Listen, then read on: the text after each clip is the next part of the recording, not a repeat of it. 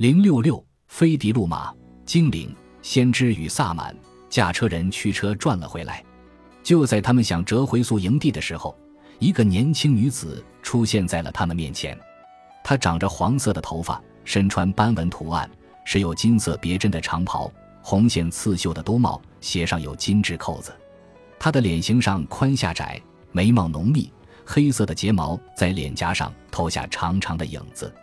他的嘴唇红得像帕提亚人的染料，唇间嵌着珍珠一般的牙齿。他的头发分梳成三条辫子，在他的手中拿着一枚白色的青铜制鸡轴，上面镶嵌着金线。他每只眼睛里有三枚瞳孔。这个年轻女子身上带着武器，她的战车有两匹黑马拉着。劫掠库林之牛，Carson，二零零八十二，在阿尔斯特故事群中。阿尔斯特和康纳赫特之间大战的血腥结局，一开始就被剧中最奇怪的角色之一精确地预言到了。早在开战之初，当魅蝠驾驶着他的战车集结部队时，一名年轻女子出现在女王和她的军队面前。正如上面引述的那样，她的外表引人注目。当女王命令她自报家门时，她回答说：“她的名字是菲迪路马，一名来自康纳赫特的诗人。”在妹夫向他提出的许多其他问题中，最关键的一个是你是不是有预言的能力？菲迪路马回答道：“是的。”于是妹夫让他预言战争的结果和他的军队的命运。菲迪路马随后以诗行的形式做出了令人不寒而栗的回应。